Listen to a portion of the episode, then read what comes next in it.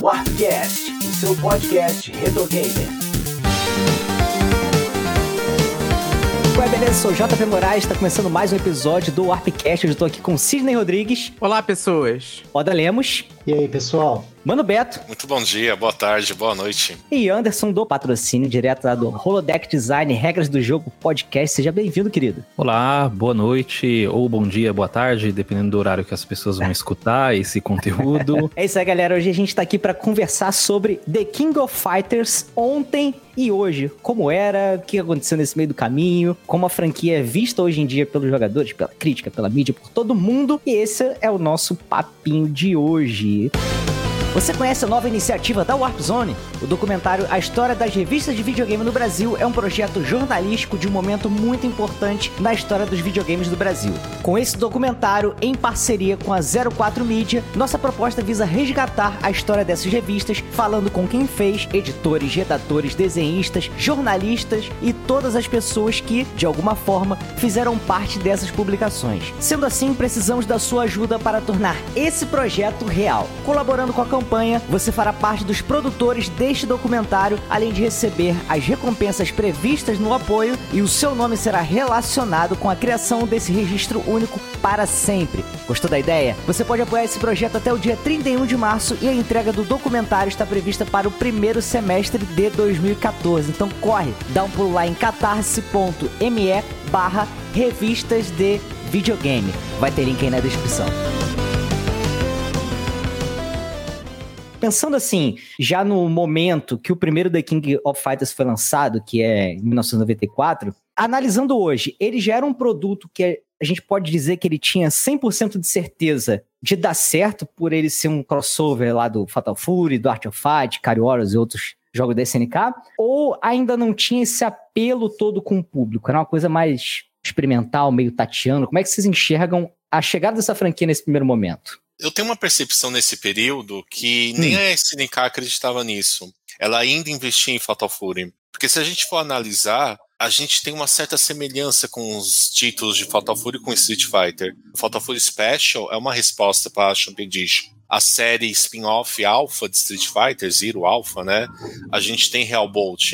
E aí a gente finaliza com Street Fighter 3 e como resposta da SNK, a gente tem Garou, Mark of the Wolves. Então acho que nem a SNK tinha essa dimensão que poderia ser The King of Fighters, né? Porque pelo menos nesse período, e bem a SNK antes da falência, não que ela não investisse em King of Fighters, né? Mas ao menos pra mim, eu via muito isso nela, de Você vê todas a- as suas fichas no Fatal Fury, sabe? Na série Você Fatal vê a, a SNK, então, nesse momento, mais reativa ao que o mercado dizia, e no caso a gente tá falando do mercado aí mais Street Fighter, é isso? Eu acho que sim, porque eu acho que ela foi ter noção da joia que é The King of Fighters a partir da 96, eu acho, 96, 97. E ainda assim, a gente teve uma trilogia Hellbolt, assim como teve uma trilogia Alpha da Capcom. Eu acho que o The King, né, pra SNK, foi pós-96. Mas olha só, cara, eu tenho impressão, assim, de quem, claro, de quem consumia esses conteúdos na época, de que o Fatal Fury, cara, não tinha metade do alcance que o KOF foi ter de- depois, entendeu? Porque, assim, a SNK não tinha esse sucesso todo ainda, antes de King of Fighters. Assim, tinha sucesso, claro, era, um, era a- a- principalmente o Fatal Fury. Era um jogo de, que, que tinha bastante venda, bastante máquina e tal. Mas, assim, nem perto do que veio a ser o The King of Fighters, que, tipo assim, foi pro público geral um alcance muito maior. É, eu tenho uma percepção que ela é uma mistura dessas duas. O que que eu vejo, né? E aí a gente tem que recorrer à história para ver o que que a materialidade mostra. Ah, o que o Mano Beto fala sobre o KOF 96 é muito evidente no próprio jogo, que você vê que ele recebeu um investimento muito maior do que os títulos anteriores, no sentido até dele ser totalmente reformulado, porque assim, é, o KOF 95 ele é um reaproveitamento do 94 em muitos sentidos. Né?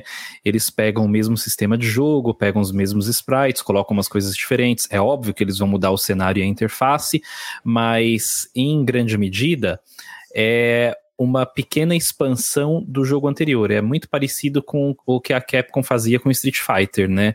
Reaproveitava aquilo, é, jogando uma outra skin ou uma skin um pouco mais remodelada em cima de algo que já estava ali. Então eles não tiveram um retrabalho, e trabalho a gente tem que entender como investimento, que foi dispensado para KOF a partir de 96. Mas muito mais do que isso, tem dois fatores que são extremamente importantes, que é o marketing. KOF 95 teve um marketing menor do que o KOF 94, né? Foi um, um título tímido, mas em decorrência dele ter feito mais sucesso, e aí quando eu tô falando que ele teve um marketing menor, eu tô falando que ele teve menos investimento, não que ele apareceu menos nos lugares, uhum. mas foi um investimento mais modesto. Mas mesmo com esse investimento tímido em relação aí ao título anterior, ele fez mais sucesso, porque a SNK usou da melhor arma que ela tinha nos anos 90, que era a criatividade para fazer bons sistemas de luta. Se a gente parar para pensar, é, o design de jogos de luta, embora ele tenha sido revolucionário ali com o Street Fighter 2, o que a gente tem hoje em dia é muito mais próximo do que a SNK fazia nos anos 90 e do que ela foi fazendo ao longo dos jogos do que da Capcom. A Capcom pouco mudou, ela pouco arriscou, é, e os Street Fighters dos anos 90, eles são essencialmente frutos de um mesmo sistema. É claro, tem algumas adições importantes na série Alpha, tem algumas coisas diferentes de um título para o outro, mas você não tem, por exemplo, a diferença de jogabilidade numa mesma série que Fatal Fury tem, né? Então, o que foi é, permitindo a SNK explorar esses novos conceitos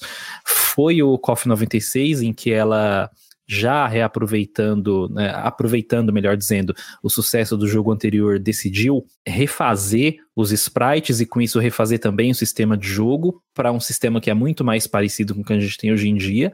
E uma outra coisa que faz parte dessa grande campanha de marketing, além desse esforço de retrabalhar o jogo, é o fato de que ela passou a investir em KOF 96 no aspecto mais importante para aquela década em relação a KOF, que era a história, era o grande diferencial do KOF em relação aos outros títulos, era a história. E qual é o ponto importante, o pulo do gato aqui? Não é só a história como ela é contada dentro dos jogos, mas é a história no sentido de capturar a atenção dos jogadores para aqueles personagens e fazer com que aquele carisma extrapolasse a experiência do jogo e se revelasse num, num outro tipo de convivência e de relação do jogador com o jogo. Foi nessa época, por exemplo, que o Shinkiro começou a fazer as artes oficiais do jogo com os personagens em situações cotidianas. Foi a partir de KOF 96.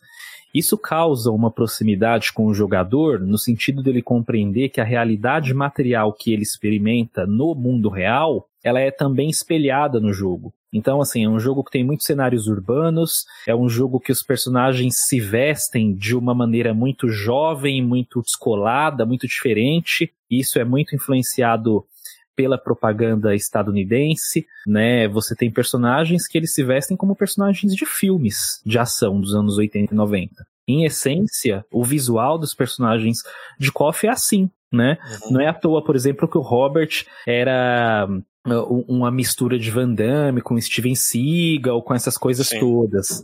Não é à toa, por exemplo, que o Terry é um cara que é a típica representação do Street Fighter americano. E é claro, a gente sabe também que tiveram produtores em comum entre Street Fighter e o primeiro Fatal Fury, isso influenciou muito mas a campanha de marketing, mas o grande trabalho em cima do sistema e do que o KOF 96 é em essência, foi o que mostrou para a SNK que ela tinha um produto diferente. Tanto que tudo que veio depois do KOF 96 foi um reaproveitamento daqueles sprites, foi um reaproveitamento da trilha sonora. A trilha sonora do KOF 96, ela é perfeita, ela é irretocável. É claro, os jogos posteriores eles têm também músicas originais excelentes, mas quantas vezes a gente não viu Ezaka e Arashi no Saxofone 2 sendo replicadas nos outros jogos? Substancialmente, KOF começou como a gente conhece em KOF 96. É como se fosse uma revista de videogame e o KOF 94 e 95 fossem uma edição zero. E aí eles inaugurassem ali o KOF 96 num, numa linguagem que a gente viu até 2003 ser reproduzida. E aí depois eles mudaram para outra direção, para outras coisas, e enfim. Eu acho que assim a gente já consegue encapsular, né, muita coisa dentro de uma exposição só. Eu fiquei com uma dúvida que você falou, Anderson, que você disse que o Shinkiro fez as ilustrações cotidianas. Eu lembro delas, muito bem mencionado por você. Mas eu também lembro de ilustrações de cotidiano do Fatal Fury. Aí fica Sim. a dúvida, ele começou a fazer isso então, é, por mais que seja um título antigo, ele começou a fazer isso nesse período que você falou, pós King of Fighters 96? Então, o importante aqui não é a gente entender quando começou, né? Até porque, por exemplo, o Art of Fighting também tinha essas coisas. O importante é a gente entender quando que isso se tornou uma linguagem da empresa. Exato. Entendi. Quando, ah, ok. quando que isso passou a ser extrapolado, porque aqui o que conta não é o pioneirismo, mas é, é a constância, a adoção e a reprodução desse modelo de marketing como uma linguagem da série, da franquia. Ah, entendi. Que a partir, a partir do KOF 96, que, como você mencionou, não foi o primeiro jogo que trouxe isso, mas a partir do KOF 96, todos os jogos trouxeram. Ao ponto de, por exemplo, a arte oficial de alguns jogos serem é, um reflexo disso. O que, que é a arte oficial, por exemplo, do KOF 98? São eles numa festa. Uhum. Qual é a arte oficial do KOF 2000? São eles numa cidade, eles dando um rolê, passando embaixo no viaduto. Uhum. Então, o Shinkiro ele transformou o cotidiano numa linguagem de proximidade entre o jogador e o jogo. Então, ele quis transformar aquilo numa experiência única. Por isso que KOF reutiliza tantos cenários baseados em, na vida real, porque é uma maneira de mostrar que, putz, esse mundo que a gente experimenta na experiência, no virtual, ele é uma extensão, ele não é o mesmo mundo, mas ele é uma extensão. Cara, é, tem até uma ilustração aqui de uma série que eu não sei exatamente de onde são, se é algum material promocional, etc. Mas acho que eles até extrapolam isso colocando os personagens em cenários reais, sabe? Desenhados por cima de uma fotografia. Então isso traz ainda mais os personagens pro nosso cotidiano ainda, né? Depois dessa saga Orochi, né, que é tão aclamada, a gente tem ali a saga Nestes. Quando tem essa virada ali pra 99, é ali que as coisas começam a, de alguma forma, a desandar? Ou, na opinião de vocês, é o começo de uma nova saga ali com uma renovação bacana? É um bom jogo? O 99 ele não tem uma contribuição direta com o que acontece depois na franquia? Ou tem? Eu acho que ela teve sérios problemas na época, aí tentando contextualizar também, que a gente teve a ascensão dos emuladores. Então a gente tem um lançamento de 99. Eu, no, voltando do trampo de Office Boy, eu joguei a 99 e na casa de um amigo meu que ele falou, ó, eu baixei em 99. Eu falei, como você baixou 99? Emulador. Falei, impossível, você tá achando que era mentira, algum delírio. E não, era o Neo Rage. Né? Então eu acho que isso contribuiu também, infelizmente.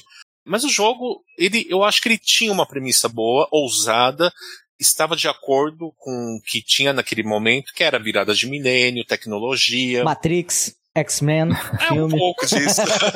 Aí, infelizmente, a SNK começou aquele período de falência. Então, essa saga, ela não foi concretizada com a SNK que a gente conhecia até então. Então tem muito remendo essa saga. Eu acho que o primeiro episódio dela, que é a 99, eu acho que ele é muito bom. Eu acho que tem personagens carismáticos. São personagens tão carismáticos que eles estão aí até hoje, né? O Kai, eu acho que é um ótimo personagem. Acho que é um dos melhores. Acho ele até mais em matéria de design e gameplay. Eu acho que ele é até melhor do que o Kyo, que eu gosto bastante também. Mas acho que ele é muito ousado nesse aspecto. É um personagem que sempre sai em outras versões posteriores. A Whip também. Eu acho que tinha material, né? Mas infelizmente é, aconteceu isso. E outros problemas financeiros da SNK também, e outras questões é, também. Mas uma delas, infelizmente, foi essa, né? É, com o boom da emulação. Ele usa os recursos da MVS, que naquela época já era velhinha, né? E você tem aquele cenário em pixel da chuva, todos os cenários são Então, bonitos. ô Mano Beto, você acha que isso tá mais ligado, então, ao hardware? Porque até contextualizando um pouco, né, você já falou do Neo Geo, como ele já tava, de certa forma, defasado, né?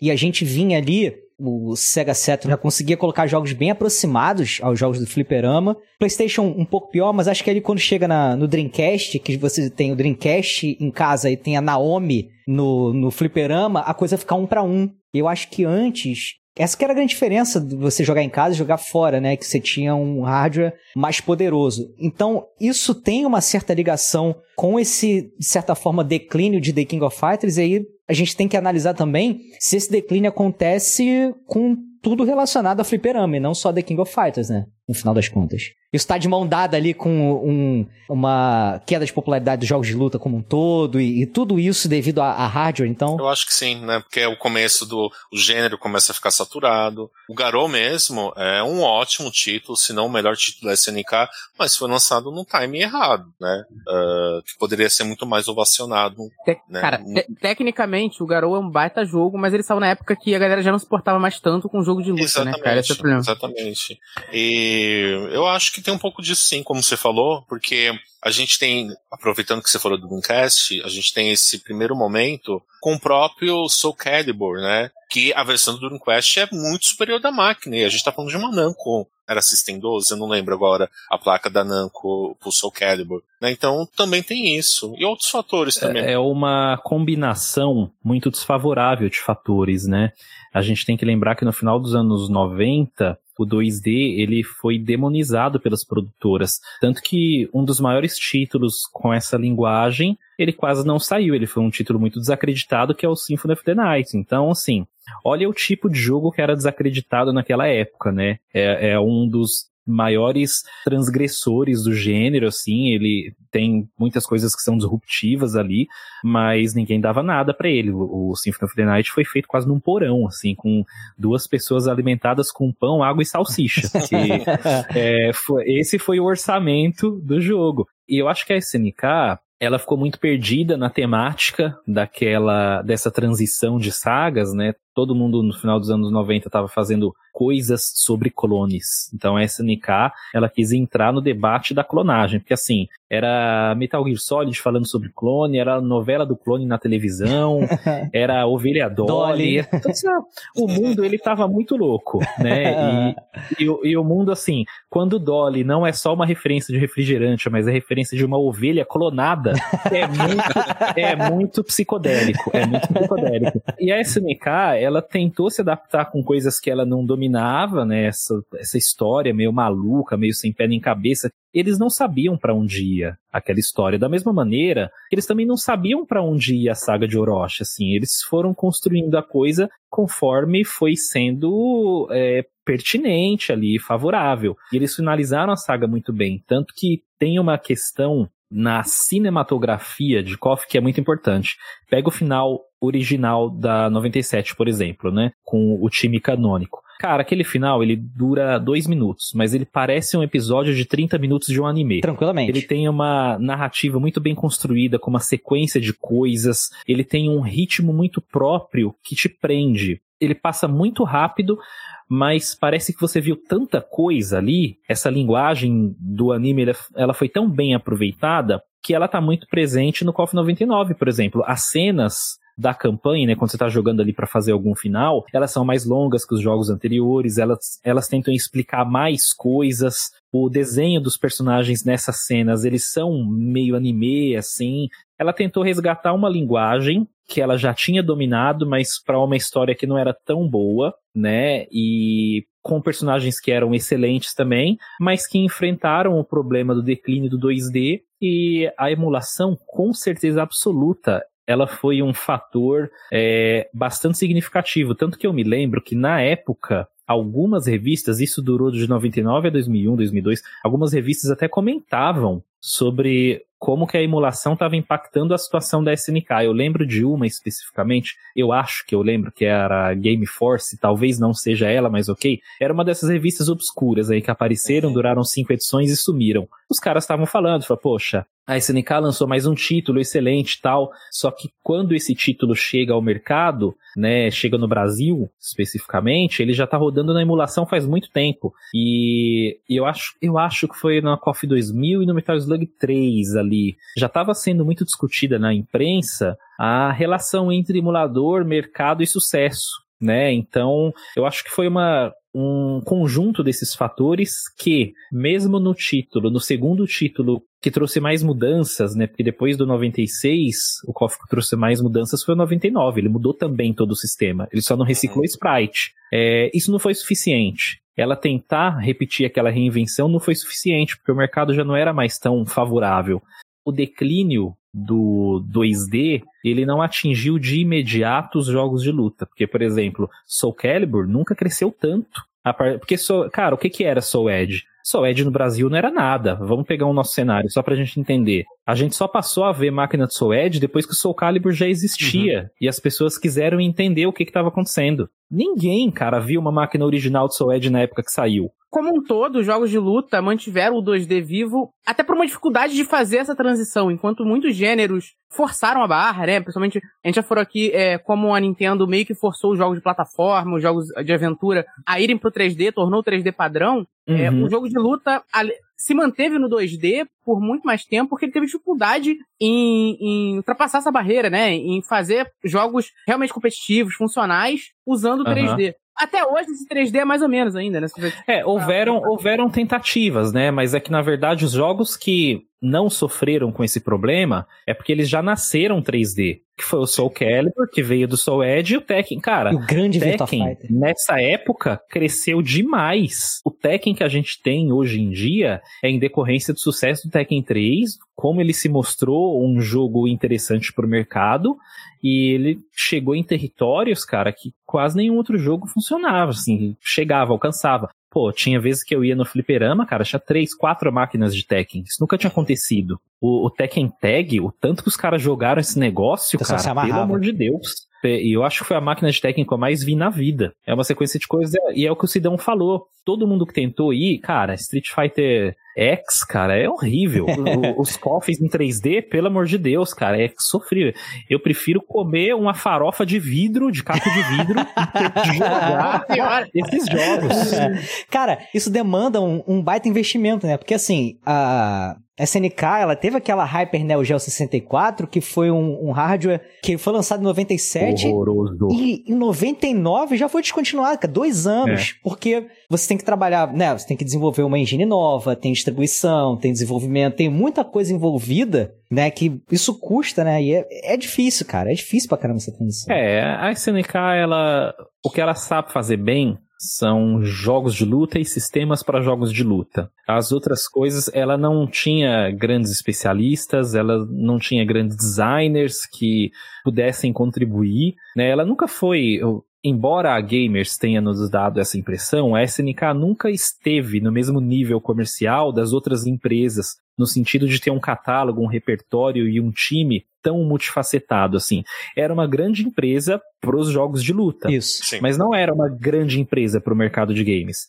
Isso é, é, um vício que a gente tem de interpretar a grande SNK dos anos 90 muito em decorrência da representação local, né? Ela estava presente aqui, então dava a impressão de ser uma empresa grande e pela percepção da Gamers também, que foi uma uma revista responsável por educar o grande parte do público de coffee né? Mas a SNK sempre foi uma empresa mediana, de, de médio porte nesse segmento. Tanto que, das vezes em que ela tentou arriscar algum modelo de negócios diferente do que ela fazia, como Neo Geo Pocket, por exemplo, a placa 3D, ela falhou, né? E, e ela falhou em mercados que outras empresas tiveram um sucesso melhor do que ela, mesmo quando eles não assumiram a liderança desses segmentos que ela não tinha expertise, né? E aí são questões internas, coisas que a gente nem tem acesso, mas é isso, foi uma pequena empresa, uma média empresa que não deu sorte,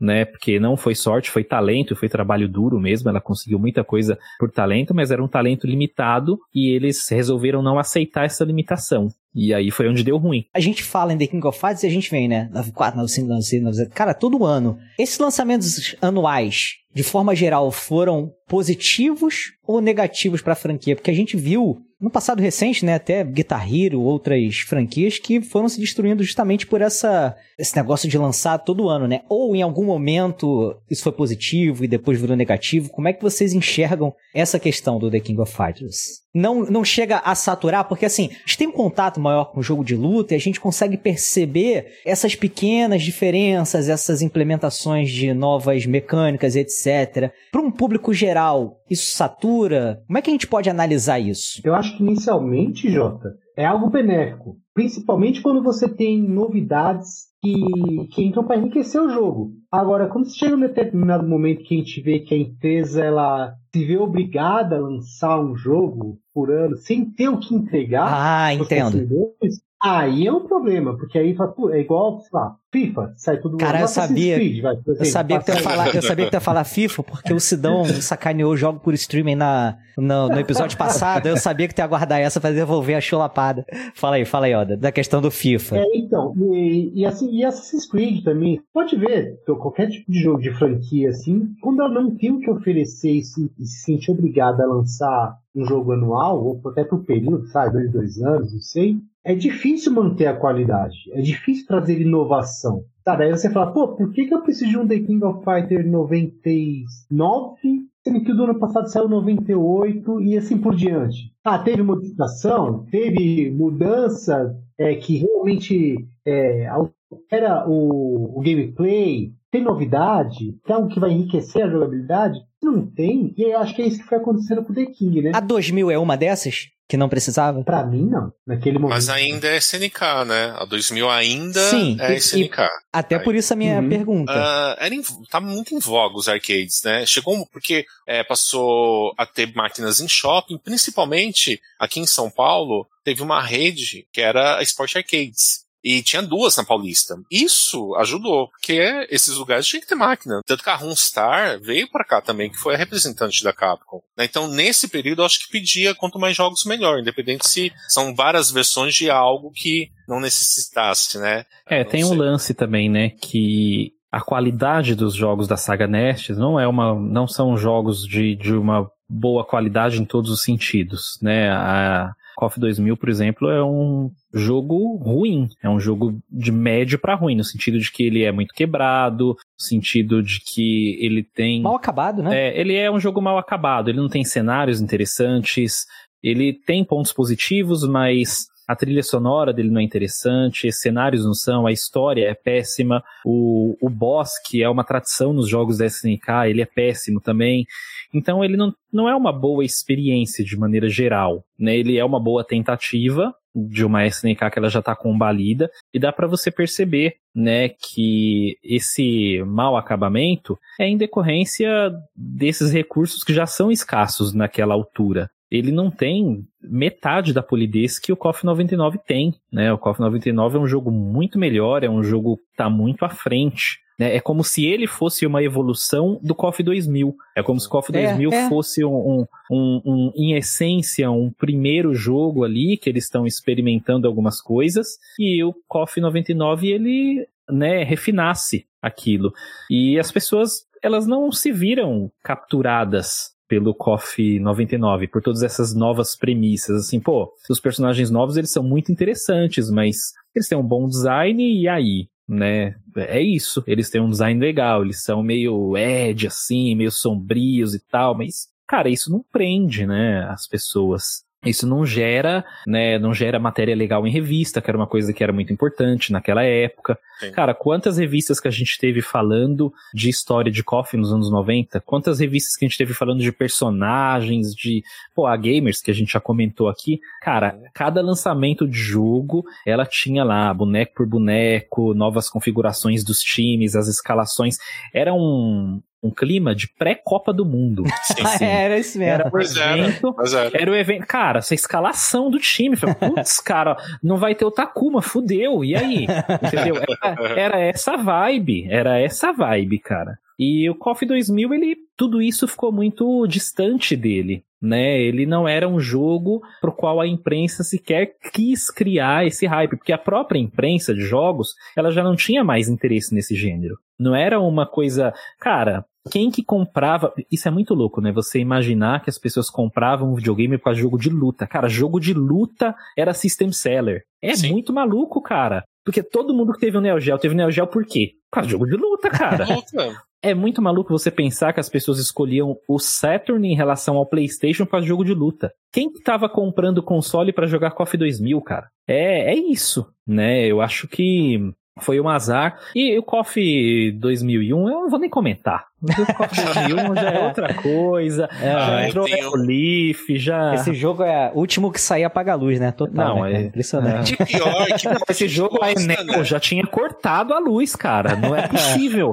Os caras fizeram isso aí num gerador, fedendo a gasolina, num porão, entendeu? Porque é lamentável, cara. KOF 2001 é lamentável. Cara, teve uma sequência, assim, 2001, jogo horrível. 2002, um dos piores jogos da série, desculpa, sei que vocês vão me Eu? sacrificar. Eu? E Tá eu, certíssimo. Eu odeio E 2002. eu, Tá e eu tenho fundamentos pra falar mal desse jogo até o fim do podcast, se vocês quiserem. Não Então, temos. assim, 2001, 2002 e 2003, cara, foi, é, é, foram os pregos no caixão da saga, né? Precisou de um tempo, a SNK reviu essa questão dos jogos anuais, justamente porque chegou em 2003 os caras, mano, o que, que a gente tá fazendo aqui? Né? E aí eles, eles precisavam de mais tempo, e aí veio o 11 e trouxe a gente até onde a gente tá aqui. Aí passamos pelo 12 também, com a maluquice, e no tamo aí. Attack Demo, né? Que, É. que na verdade era o 13 aquilo, né? O 12 era o 13, né? É, Mas Fala um é, pouquinho disso mais na frente. Mas antes eu queria saber o seguinte, ó. Eu tenho a impressão que é o seguinte, a SNK, ela foi vendida ali,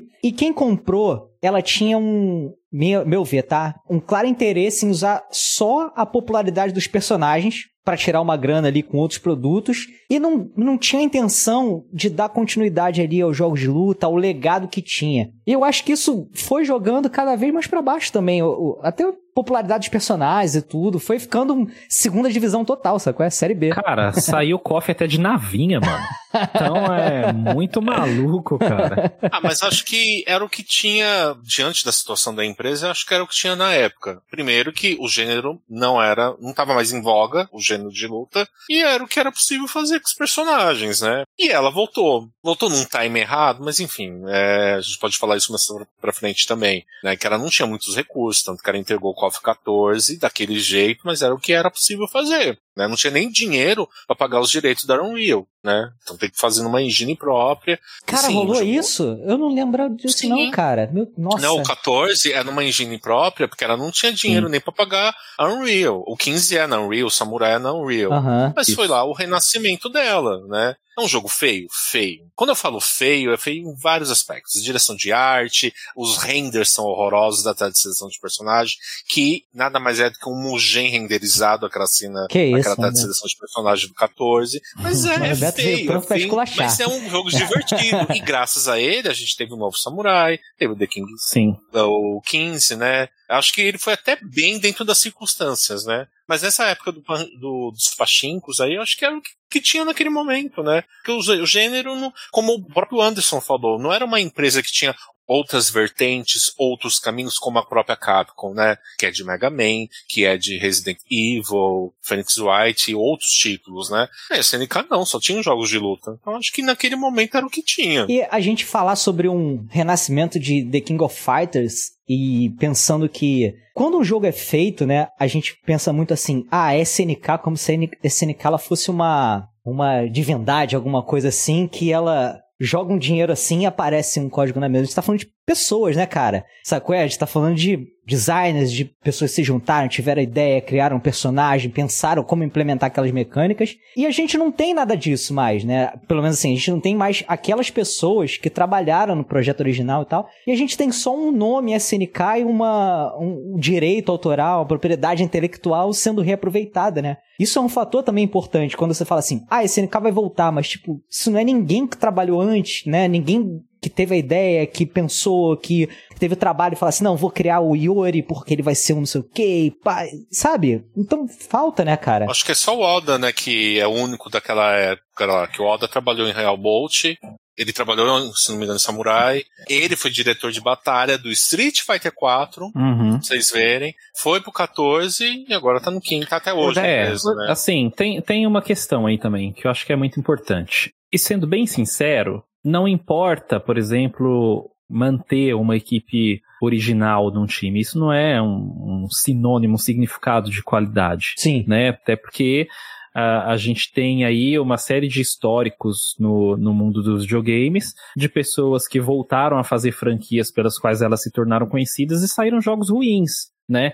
O ponto é que o design de jogos ele mudou ao longo do tempo e o que você precisa ter para um time fazer um bom jogo é um bom designer. Né? Então, assim, é um cara que pense em um bom sistema de luta, é um cara que pense em personagens com visual interessante, é um bom roteirista, né? Se essas pessoas com essas qualidades vão ser as mesmas ou não, é uma questão afetiva que muitas vezes a gente coloca em pauta por ser uma questão é, emocional, né, nossa, por, por, dizer respeito a um elo que a gente tem com o passado, quando a gente, na verdade, está buscando a repetição daquele jogo que não vai mais se repetir. Nunca mais vai existir um KOF 98. Sim. Não significa que não vão existir jogos tão bons quanto. Eu falei aqui da trilha sonora do KOF 96, eu acho que essa trilha especificamente, ela serviu de base para muitas outras trilhas tão boas quanto mas não são mais os mesmos músicos que estão lá, né? Você pega a trilha sonora do 13, por exemplo, ela é maravilhosa.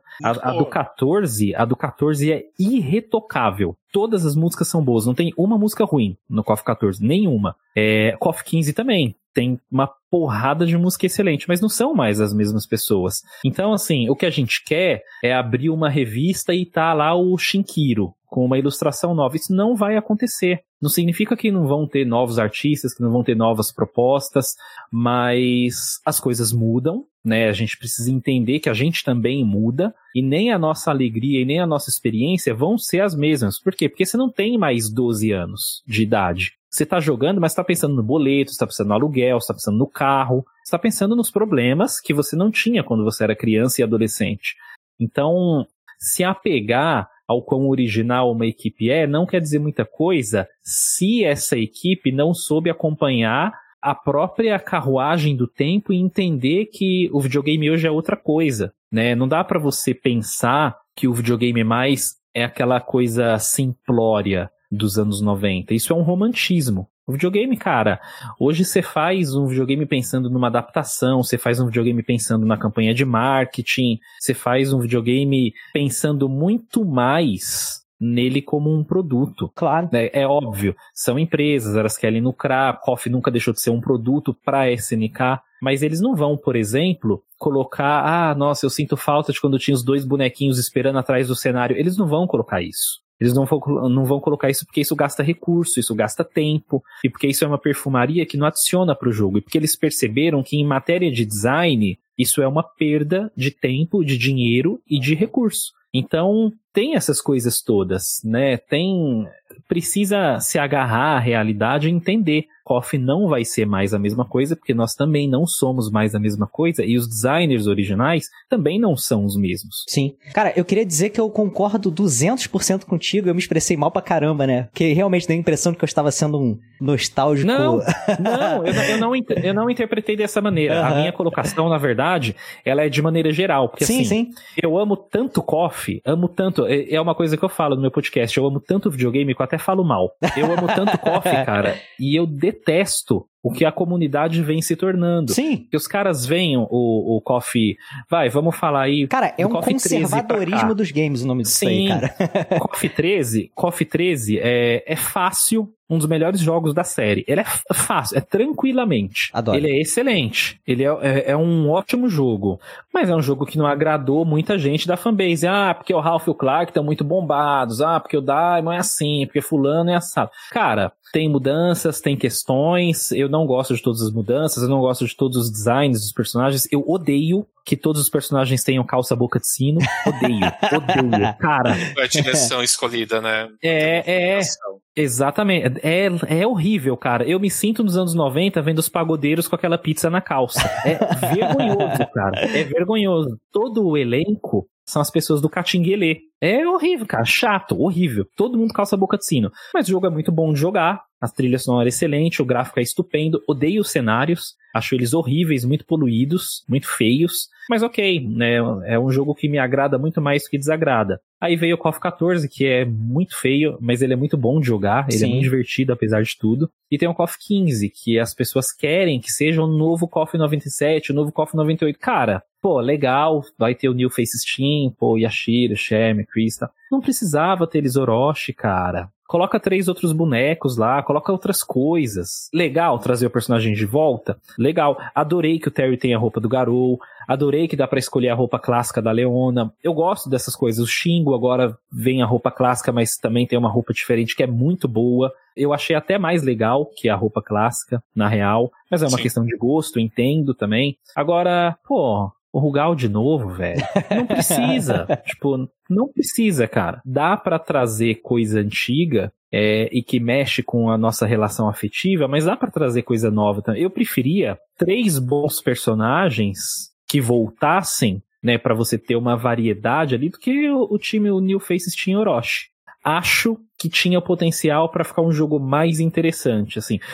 E vou até dizer pra vocês, preferi até alguns personagens novos que apareceram no 14 e não entraram no 15, tipo Nelson. Pô, Então, com o nome desse Boxeador. também, cara, porra, tinha que estar em todos os The King of Fighters. boxeador brasileiro com braço biônico. Bichão, protagonista. É, Bota claro. em tudo.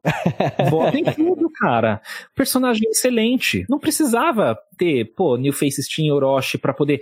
Ai, mas vai voltar. Não, cara, não precisa voltar Sagoroshi. Ela foi excelente, ela tá lá, os jogos vão Sim. continuar existindo, entendeu? E quando você perceber que, pô, tô rejogando a Sagoroshi e pelo amor de Deus, não tá sendo a mesma coisa, aí você vai se tocar que você não quer o mesmo jogo, você quer um jogo tão bom quanto. Claro, E exatamente. eu acho que é pra isso que a gente tem que brigar, é isso que a, que a comunidade tem que. Cara, quem que não queria o Marco Rodrigues, cara, nesse jogo? Eu jurava que ele estaria. Eu só jurava, joelhada na cabeça, só House Cooking gigantão. é Eu isso. jurava que. Eu acreditava que ele estaria. Falei, É. agora vai. Ele vai estar Cara, no Smart of Fight. Mas não. Muito mais ele do que o Yashiro Orochi, cara, pelo amor de Deus. Bota o Nelson, bota o Takuma e o Marco Rodrigues aí, acabou. Agrada um, um cara na terceira idade com Takuma, agrada alguém que gosta de boneco novo com Nelson e agrada as viúvas do Garou. Cara, E é verdade, né? Os tempos mudam, né? A SNK daquele período, ela estava muito atenada e muito ciente do que ela poderia fazer. Eu acho que é importante citar a saga Ash, porque é uma saga problemática no sentido de mudanças que eu diria que de uma certa maneira são muito mais desafiadoras do que a saga Nests, porque querendo ou não ainda era na MVS, por mais que teve o problema da falência, a virada do milênio, lá a gente teve uma mudança de hardware, porque o último jogo KOF na MVS foi 2003, que é o Uhum. primeiro título da saga Ash. Aí você tem o o 11 o, na sequência. o 11 é na Atomy Wise, né? Na placa Atomy Wise, Isso, né? é, na Atomic Wave junto com aquele, o Neo, Neo Wave, meu Deus. Ah, os dois são da mesma Ah. placa, né? Os É. dois são da mesma placa. E aí se te- o 13 também é na Wise? Ou- Não, o 13 já é no, Ah, Taito, pra geração, é, pra geração passada, né, na Taito. É na Taito, que é do 64 Retrasada. também, né? Geração retrasada, perdão. Geração PlayStation 3, Xbox 360 e arcade. Eu concordo, acho que é uma boa saga. O problema é que ela sofre com essa turbulência da instabilidade das placas e até de uma instabilidade criativa também. Ela vem tropeçando até conseguir correr, É, né? ela foi concluída, cara, no choro. Aham. Lágrimas no banheiro. Né? Todo dia os caras choravam tomando banho e pensando como que eles iam fazer pra lançar um próximo jogo. Tanto que no intervalo entre o 11 e o 13, você teve o 12, que foi esse jogo inacabado, com pouquíssimos personagens, times que não faziam sentido, nenhuma história, enfim, um- um- uma porcaria, né? De longe, é o pior jogo da série inteira. Sim. E eles conseguiram recuperar ali, fazer o 13 e tomar um fôlego, mas também viram que não ia ser comercialmente viável manter o custo daquela produção, né? Uhum. Então, aí você chegou no KOF 14 e onde a gente tá hoje. É um momento de ascensão, de novo? Cara, eu acho que com o KOF 15 não é ascensão, é estabilidade. Eu acho que eles estão procurando muito mais uma estabilidade, eles estão procurando se mostrar uma franquia estável do que ganhar um novo terreno. Eu acho que esse é o ponto. Por que, que eles estão forçando tanto na nostalgia? Que é para tentar resgatar o apelo de quem sabe que eles vão apoiar esse projeto, né? Uhum. Então, eles estão jogando para a torcida. É, eu acho que eles estão fazendo um bom trabalho. A SNK aprendeu muito a trabalhar nas redes, né? Cara, você vê como que ela se comporta no Twitter, por exemplo. Então ela tá sempre jogando ali uma silhueta, olha quem a gente vai fazer, olha quem que a gente vai lançar. Pô, tem uma música nova, os caras anunciam lá, vai entrar um pacote no DJ Station, os caras estão anunciando, eles estão ouvindo a comunidade. Então, eles entenderam que as redes elas podem ser usadas de maneira favorável, e isso até é um pouco resgate, né? O comportamento deles é um pouco esse resgate do que a gente via nos anos 90, daquele clima de pré-seleção, de agitar um pouco, de fazer as pessoas conversarem a respeito.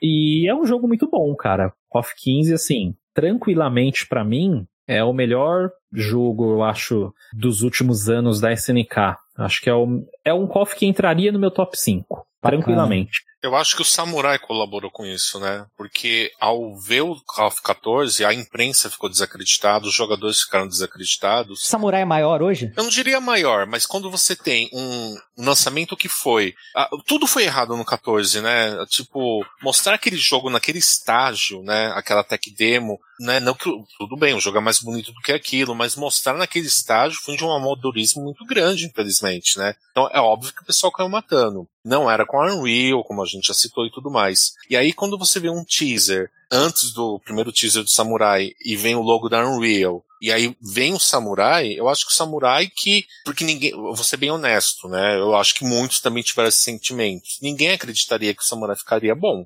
diante do que a gente viu com, Samu, com The King 14. E aí você vê Samurai e fala, opa, tem jeito. E eu digo é. mais ainda. Você acha que dá, o Samurai deu uma segurança? Exatamente. Entendi. E eu digo mais, deu hype por ele ser bom. E assim, ele não tem gráficos soberbos, mas ele tem uma ótima direção de arte, ele tem um ótimo design. Que compensa demais, né, cara? Sempre, muito, sempre. Muito. Então, quando eu vi o Samurai, eu fiquei hypado mesmo, falei, nossa, 15 então, né? Porque diante do que fizeram de Samurai, não foi bem assim, foi um misto de sentimentos, não é ruim, mas ele erra muito na direção de arte. O que ele acertou em Samurai, ele peca nesse quesito em algumas coisas no 15, né? Principalmente na, nos efeitos de magia e impacto. Lá ainda... É, fora, fora que o Samurai ele é muito mais nichado, né? O jogo de luta é nichado. Samurai é o jogo de luta nichado. Ele é, Total. ele fez um, fez um barulho tremendo quando foi lançado. E o que que falta pro The King of Fighters figurar ali do lado em popularidade de um Street Fighter hoje, Mortal Kombat, o Dragon Ball Dinheiro. e outros? Só- dinheiro para você conseguir trabalhar né, com o marketing no mesmo nível que as outras empresas trabalham. Porque assim, não adianta. Pegando no nível Ele- do jogo, então, Anderson, tá pau a pau? Cara, não tá pau a pau, mas o, dire- o- o dinheiro ele resolveria essas diferenças. Também, o, né? dinheiro, Aham. o dinheiro permitiria mais pessoas na equipe, permitiria gráficos melhores, mas Uhum. principalmente pra gente, para KOF se tornar, ou pelo menos se aproximar de Street Fighter, é uma coisa que ainda demora alguns anos se a SNK seguir trabalhando tão bem quanto trabalhou nos últimos cinco anos. Então, assim, para avançar, os caras vão ter que manter esse nível de qualidade por mais de uma década. Aí eles vão avançando cada vez mais. Porque o Ocidente, de maneira geral, não sabe o que é The King of Fighters. Os Estados Unidos não sabem o que que é The King of Fighters. E aí eu tô falando do Ocidente num contexto geopolítico. Sim. E aí uma coisa que vai chocar as pessoas. O Brasil não está no Ocidente. Na geopolítica, a América Latina não faz parte do Ocidente. O Ocidente é Estados Unidos, Canadá e Europa. Isso é uma questão científica. Então, Uhum. não encham o meu saco, vão estudar relações internacionais se vocês quiserem discordar. Né? A gente está no sul global e só o sul global conhece KOF. Né, o, o, o Ocidente né, e o Norte global, porque tem o Norte global também na Ásia, mas eles não conhecem, eles não, exceto pelo Japão, mas não faz parte, né, não, não faz parte da cultura dessas pessoas. Uhum. E para um jogo ele ser grande, tal qual o Street Fighter é, ele tem que fazer parte da cultura de um país, da cultura de um povo. E é isso que o Street Fighter vai. É, o Street Fighter é uma questão cultural. KOF ainda é uma questão mercadológica. Até se a gente for pegar, é até meio. Eu fiz essa pergunta aqui, mas com você falando tudo, até a gente começa a pensar, né? E é difícil até a gente comparar SNK com o tamanho que ela é com Capcom, que, tipo, sequer depende só de Street Fighter, com Bandai, sabe? Que é Bandai Namco, que são empresas Uhum. gigantescas com muito dinheiro, sabe? Sobrando. É muito complicado, cara. É um outro patamar, Sim, né, tanto de que grana. Tekken é a série de luta mais vendida. Nem Street Fighter é, é Tekken, que é Uhum. a série de luta mais vendida. Que aí entra tudo nisso Sim. que o, que o Anderson falou, né? De dinheiro. Eu acredito, concordo com o Anderson no futuro da SNK, mas eu acredito que essa virada pode acontecer. Aí eu estou supondo, tá? Mas eu acredito que essa virada pode acontecer com um novo Fatal Fury, com um novo Garou. Porque, ao contrário do KOF, ele é um pouco mais inserido no ocidente, que o Anderson falou, do que o KOF. Né? Uhum. O Fatal Fury ele sempre foi mais recebido nas Américas do que o KOF. KOF, eu acho que ele é, eu acho não, né? Ele é muito da América Latina. A verdade é essa. Ah, mas tá na Evo, mas a gente tá falando de top players, a gente tá falando de um cenário competitivo. Eu digo num, num cenário geral, não só top players, jogadores casual, nós, né? Uh, Fatal Fury sempre foi mais inserido e Samurai. O Samurai 2, na época, os americanos ficaram doidos. Doidos. Esse jogo do Samurai, Sim. 3, uh, Samurai 1 foi jogo do ano na EGM, na Electronic Game Monthly. Né? É, tem- tem. Tem, uma coisa também, né, que é a, a gente precisa pensar muito, ah, prestar atenção no viés de confirmação, porque, por exemplo, quando você fala assim, não, KOF agora está grande porque está na Evo, essa é uma afirmação enviesada, porque assim, não adianta ele estar na Evo, ele tem que estar na Evo, mas é, o que vai indicar ele ser maior ou menor é o fato de ter ou não só latinos jogando ele na Evo. Sim. Porque enquanto. Porque estar na Evo hoje é uma questão muito mais geográfica do que de expansão de mercado, né? No dia que ele estiver na Evo, mas ele não for só jogado por uma dominância latina, né, ou de países periféricos da Ásia, no dia que ele for jogado por outras pessoas e tiver mais público olhando, aí a gente vai poder dizer que ele rompeu algumas barreiras, né? No dia que os finalistas forem, por exemplo, a um europeu e um estadunidense, no dia que for alguém do leste da Europa, ou seja, tradicionalmente de algum país que não seja um reduto de cofeiros, mas onde KOF tenha se provado como algo interessante para o mercado. Aí a gente vai ter um indício, né? Mas aí é só um indício, precisaria ter outras confirmações também, mas pelo menos um indício de que ele pode chegar em outros lugares. Um indício é o quê?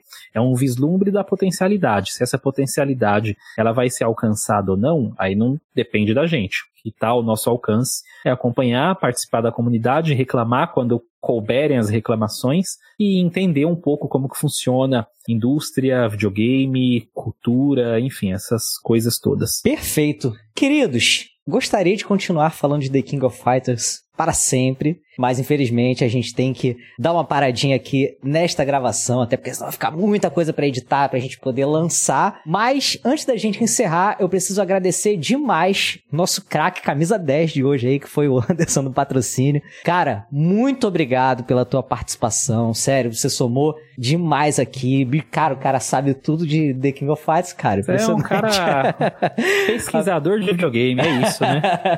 Mas é isso, cara. Obrigado demais aí pela tua participação e eu deixo espaço aberto aí pra você fazer o jabá e pro pessoal te seguir, conhecer o conteúdo que você faz, cara. Fica à vontade. Bom, é, as pessoas no Twitter, na arroba patrocínio underline, lá eu falo sobre bastante coisa. É, eu falei sobre pesquisa de videogame, não é brincadeira, eu pesquiso videogames na FABC, no Laboratório de Ciências Humanas e Sociais, né, no meu mestrado. Não é um mestrado sobre coffee, mas é um mestrado que envolve muitas coisas, né, de, de videogame, de políticas institucionais, enfim, uma série de coisas. Então, eu falo sobre videogames lá no Twitter nesse perfil e tem um podcast que se chama Regras do Jogo, onde eu faço com o meu camarada FHC, que não é o ex-presidente, mas que também se chama Fernando Henrique Cardoso, por incrível que pareça. Nossa. E vocês podem vocês podem encontrar os nossos episódios no holodeckdesign.com.br, né? A gente tem esse podcast há uns três anos aproximadamente. Ele é um podcast voltado para a área acadêmica, então tanto o Fernando quanto eu, a gente pesquisa os videogames nos nossos projetos de mestrado e fala um pouco sobre videogame, cultura, sociedade semanalmente. Muito bom, cara. Ó, vão ter todos os links lá em warpcast.com.br, tanto pro conteúdo aí do Anderson quanto para as redes sociais dele. E é isso, galera. Agradecer vocês, pedir para vocês darem um pulinho lá em warpcast.com.br. E eu queria aproveitar também e lembrar vocês da nossa campanha do nosso documentário sobre as revistas de videogame no Brasil. Vai ter link também lá em warpcast.com.br para você saber como apoiar, cara. Tá vindo material aí inacreditável, cara. Fruto de muita pesquisa, a qualidade do pessoal do documentário também excelente, cara. Vocês vão curtir. E é isso, galera. A gente se vê na semana que vem. Um abraço. Valeu.